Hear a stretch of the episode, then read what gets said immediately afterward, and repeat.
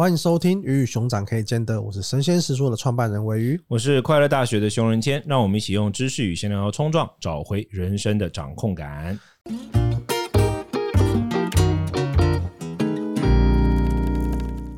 今天这一集呢，我们一样请的是我们的林慧老师来跟我们聊沟通跟表达。那今天这集我们可能会聚焦在更多是关于内向者，或者是关于怎么样讲话不伤人。当你因为你有的时候你必须还是要给人家一些负面的反馈啊，在这些事情上面怎么样可以讲的不伤人？那么欢迎林慧老师。大家好，我是口语表达训练师林慧老师。老师很厉害，刚刚中场休息的时候他说我是内向者的救星，我的讲话方式是内向者的救星，我还第一次听过这么。这样子的夸赞方式，你觉得呢？尾鱼，你觉得我是你的救星吗？哎、欸，我我算我应该你是内相对你，对，你的人格特质，你是 I 啊，对对对对对对，我是你的救星吗？我只我只 care 这件事。是啊是啊是啊，你这听起来就是需要上课。我觉得，我觉得我与老板讲的很中肯啦，因为我们听熊老师的讲话，其实如果我是内向者，我会觉得老师会说出我们心里面很多的话。还有就是说，因为他的表达非常的自在，嗯，然后又很有元气，所以他其实是很解压。再就是临场反应极佳，你随时都能接得住。就像是那个我们之前有讨论到意见领袖，我就把别人心里的想法给讲出来。黑暗版，他可能心里觉得说，哎，别人怎么这样做，但是你就直接讲出来，哎，为什么他那样做？我是黑暗版硬件的，对，内向者救星。对，我接下来多讲狗屎。那当然，我是属于一种风格嘛。但是，当这是当然我，我比较运气好，我我我比较我没有做过劳工，我只当过当过和尚，没做过劳工啊。但是，大部分的情况之下，我们在职场上常常会有很多身不由己的时候。那做自己跟不伤人，这个是老师的一个林慧老师的一个特色，就是如何做自己又能够有效的表达。那这之中怎么拿捏？特别是如果我必须讲负面语汇，你就是被迫要跟别人说 no，或者说这个东西超烂的时候。要怎么说的舒服？其实我认为做自己是人设的定义了。OK，对，就是说大家不要觉得做自己叫做好像我一定要去违反什么，就是职场的伦理啦，或某些规定才叫做自己。嗯、我认为大家应该要用正向解读，就是做自己其实就是很表现你自己的特色。懂？对，所以我觉得表现自己特色，它不是讨好的行为，嗯、所以大家应该要就是不断的去开发。那讲到说。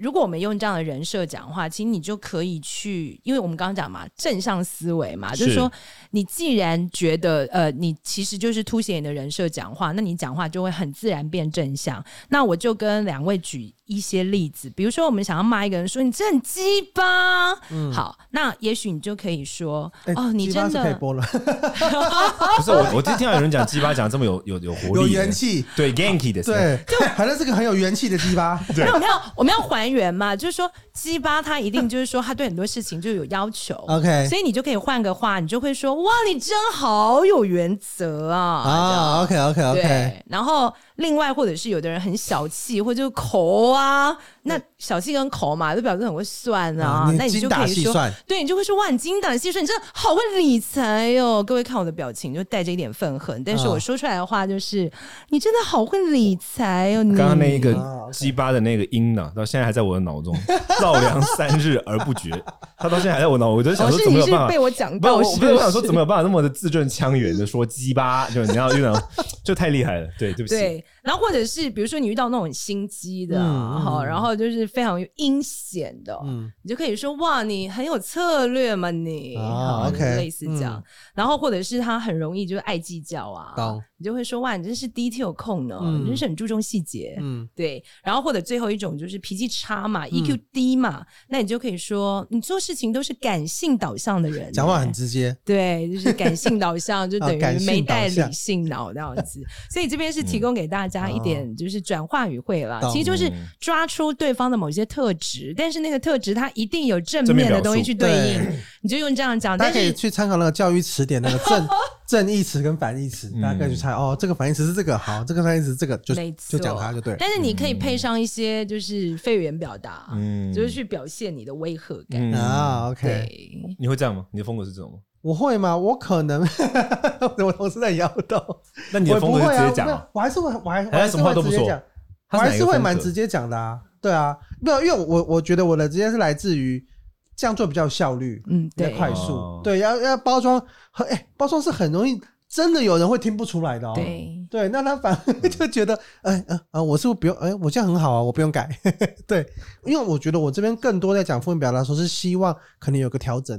的空间。嗯、对对对，但是我觉得那个包装是来自于你要不要用那么伤人的语，因为同样是讲小气或是小气跟龟毛跟那些东西，它还是有。更更好一点的表达的方式，让大家 get 到，对，不一定要那么的往往另外一个方向去的的状态。我自己觉得我的状态，我的方向是你们的平衡板。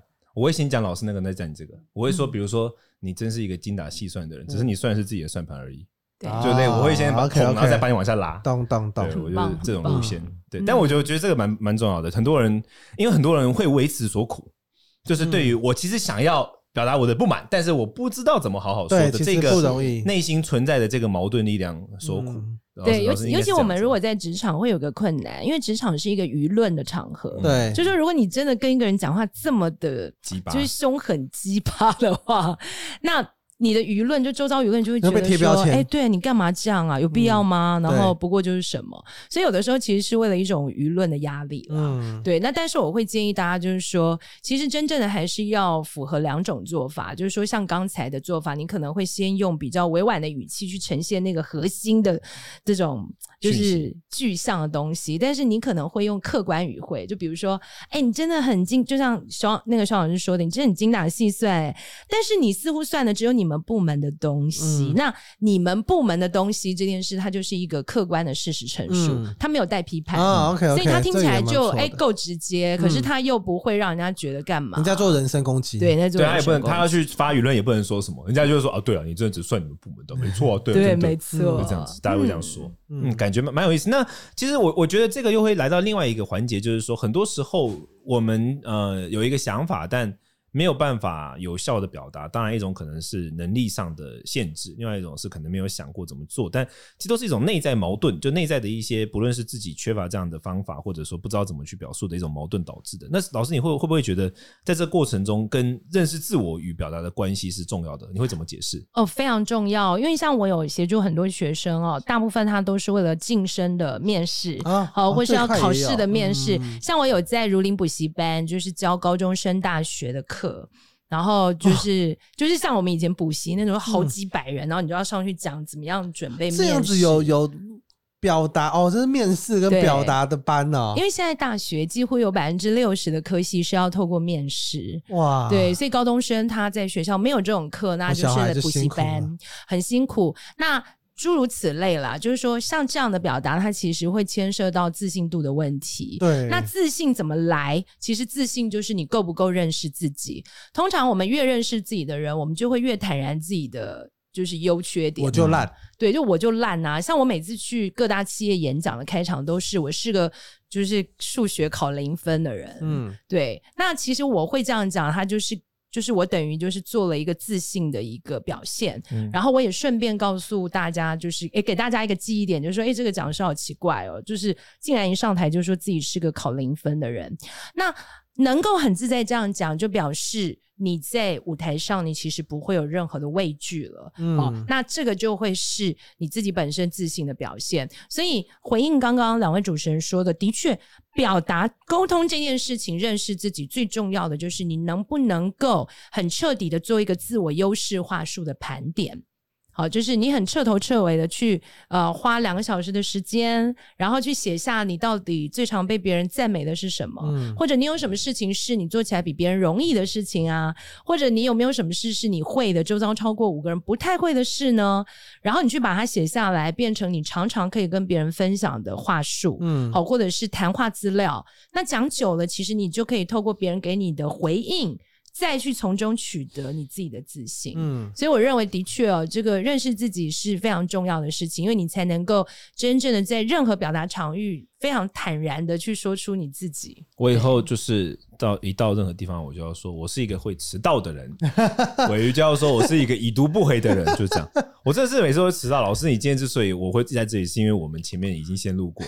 哎，那那趴，哎，我也迟到了。我哎，我们现在已经发现了，就是我们一定要把来宾排到第二三集。对，他们已经开始发现出应对方案，你看同事的反应。因为以前都是怎样，那个鮪鱼跟那个来宾两个就要坐在里面尬聊，等我十五分钟，姗姗来迟。所以我以后就一进来就要说，哎，我是会迟到的人。但大家已经先发现这件事，我好像也不需要再说了。但就是老是自信的表现呢、啊嗯。对，我的自信有一点溢价到不太管别人。我再讲一下，我刚刚讲到认识认识自己嘛。那如果你发现你自己是一个内向的人，或是是一个比较高敏感的人的话。那关于这种表达应该要怎么办？我其实要先为内向者说话。对对，因为我我觉得我这两年就是很生气，因为我每次到企业，嗯，老板就会跟我说：“哎、欸，我们那我们那新来的哦，就很内向，那个都不喜欢说话。对，可不可以把它变外向一点？”然后以前我都觉得没 bug 嘛，就是说嗯，嗯，好，OK，我们来试试看。后来我觉得不对啊，我就问他三个问题。我说：“老板，第一个，他上台 present。”你觉得他讲的怎么样？嗯，好，那老板就会说很顺，还 OK。嗯、我说第二个，他跟客户的应对怎么样？嗯、他说也还不错啦，客户是说还蛮会做事。嗯，那我说第三个，他跟同事之间相处有问题吗？嗯，老板说嗯没有啊。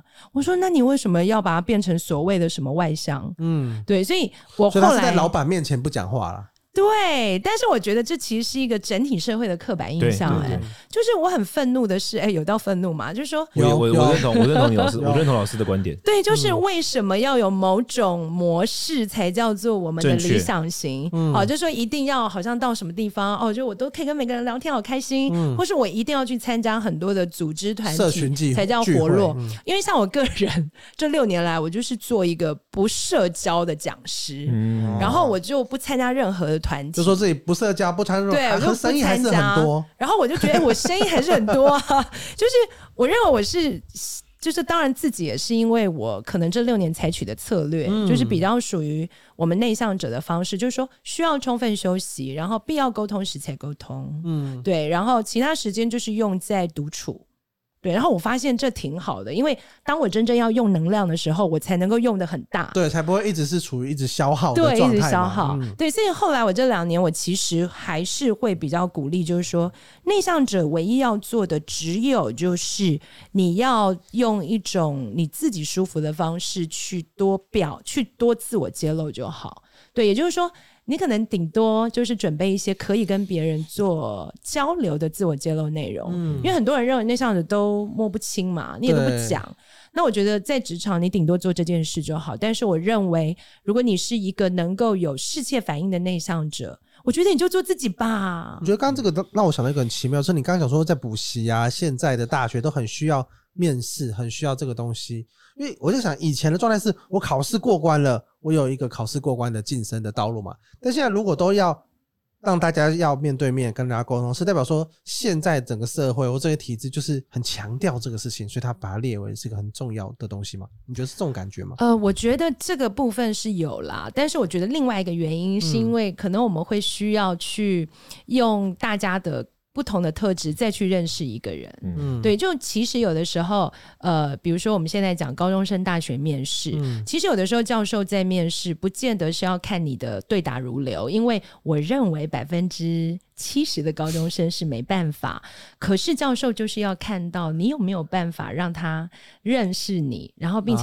记得你，啊 okay, 嗯，对，所以其实我的工作，我协助高中生的方式，并不是要让他变得哇猴溜溜好会讲，嗯，而是我要帮他们找出在他们呃，比如说十八年的整个求学经验有没有有趣的东西，是让你要面试的这个系的教授听到，他会觉得，哎。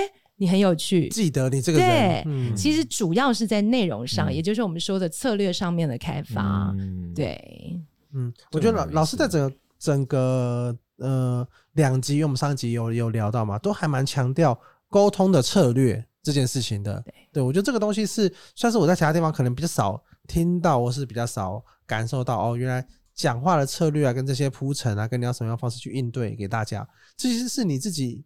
开发出来的吗？还是你自己想想到的吗？应该说，我觉得其实每一个人平常都有做到，是对，就是说，其实我们都有在做表达策略这件事情。嗯、那只是说，大部分的人会当发现很多表达问题的时候，大家只会 focus 在我是不是说错什么，哦、或者是嗯，我的声音是不是不好听，嗯，或我的咬字是不是不好？嗯、好，那大家其实都忘了我们。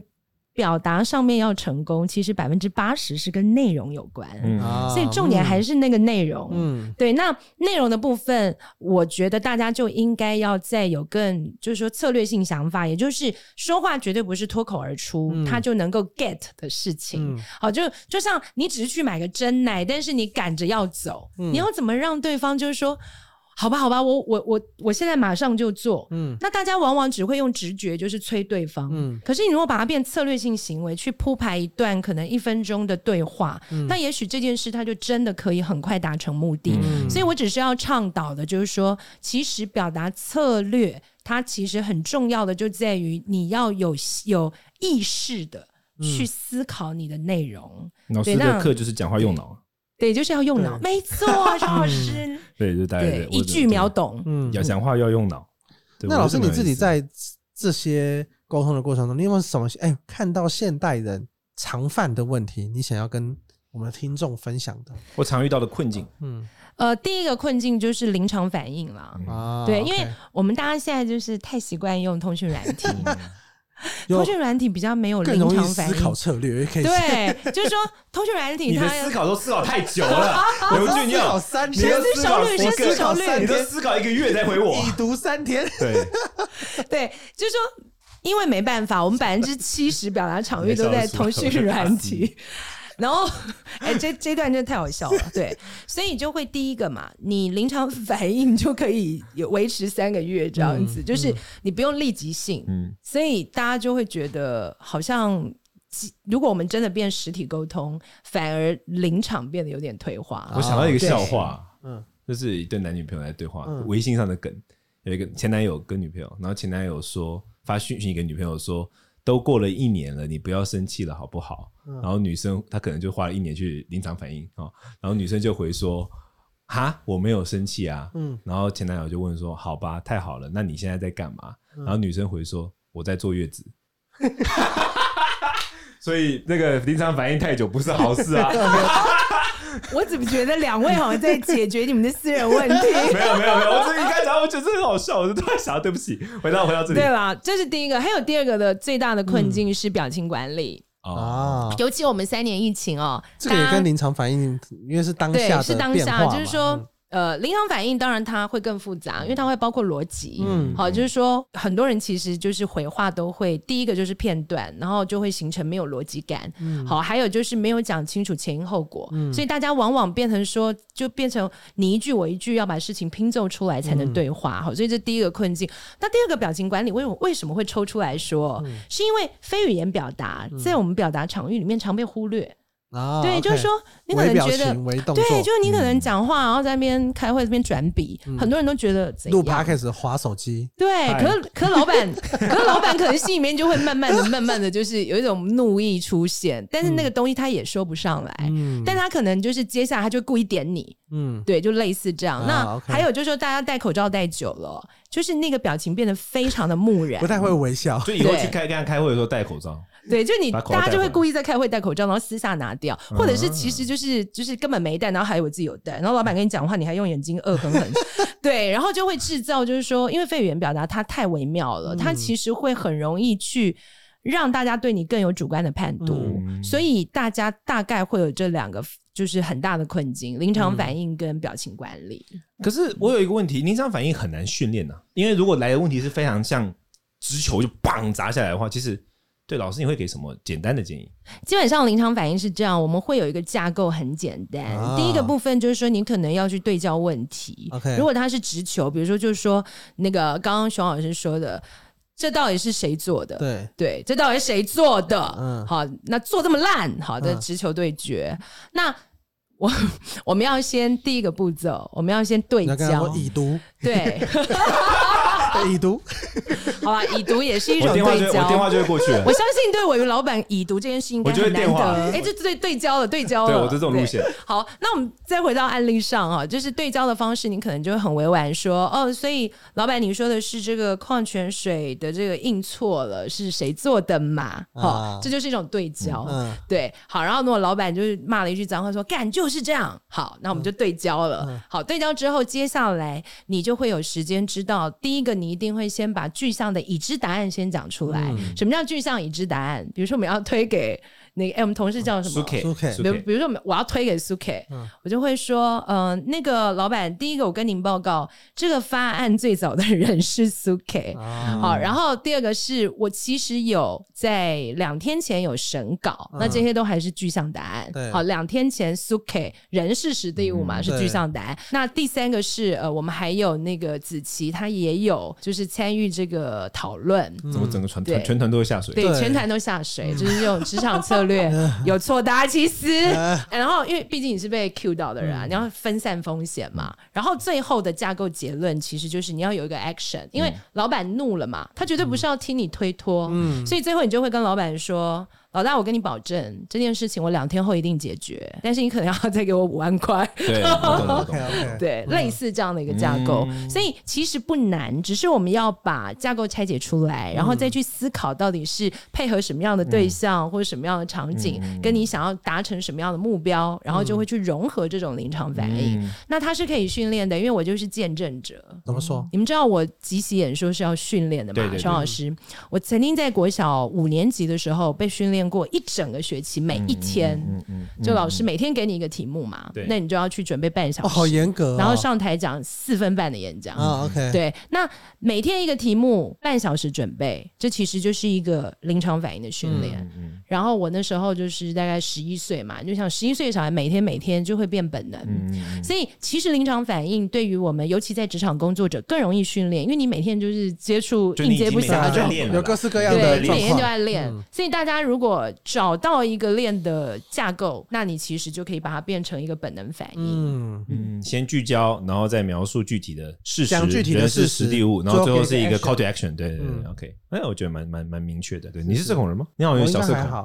社交对你来说是耗能的，对不对？我觉得对，社交对我来说是耗能，但是商业上不排斥。但是你说一般的状况，会不会会不会特别想去聊八字可以吗？会不会特别想去？可以啊，聊八字不排斥，聊八字很开心。紫薇我也可以。对那你觉得，因为因为现在感觉上，刚刚讲到内向嘛，刚刚讲到社恐这一块，假设他们想要变得善于表达，你会给他们？这样的建议吗？还是你们会你会觉得他们应该要怎么做会比较好？可以觉得就干脆不要讲话，都用贴图。我觉得两个策略啦，其实我们前面都有讲过。第一个策略就是，也许他就是专注在倾听这个部分的表达能力。好、嗯，因为我们其实前面也有说到，大家不要觉得倾听也是一种表达。对，大家不要只觉得说才是表达，嗯、其实表达它是一个全然的一个人跟人之间的应对方式的互动方式。对，所以倾听也是，尤其倾听的厉害，它其实是资讯搜集的一种方法。嗯、对，所以也许。剧内向者他是适合做资讯搜集，好，然后跟把这些资讯搜集再做一些有力反馈的一个绝佳角色。嗯、所以我会觉得，第一个强化你的倾听能力，但是那个强化就是你要让自己能够变成是真正听到了什么，嗯、然后你会给予非常精准的反应，然后去达成目的。嗯、第二个，我会认为还是回归我们前面说的，你可能要自我盘点一些优势话术，嗯、也就是说，内向的人或社恐的人可能只是没有一个弹药库在。协助他知道自己要讲什么，所以储备好你的弹药库，从你自己身上去把优势话术都盘点出来，然后你就会知道，哎，到这个场合面对谁，我今天可以讲什么。我懂，我懂。哦，那你的表达自然就会稍微开了一些。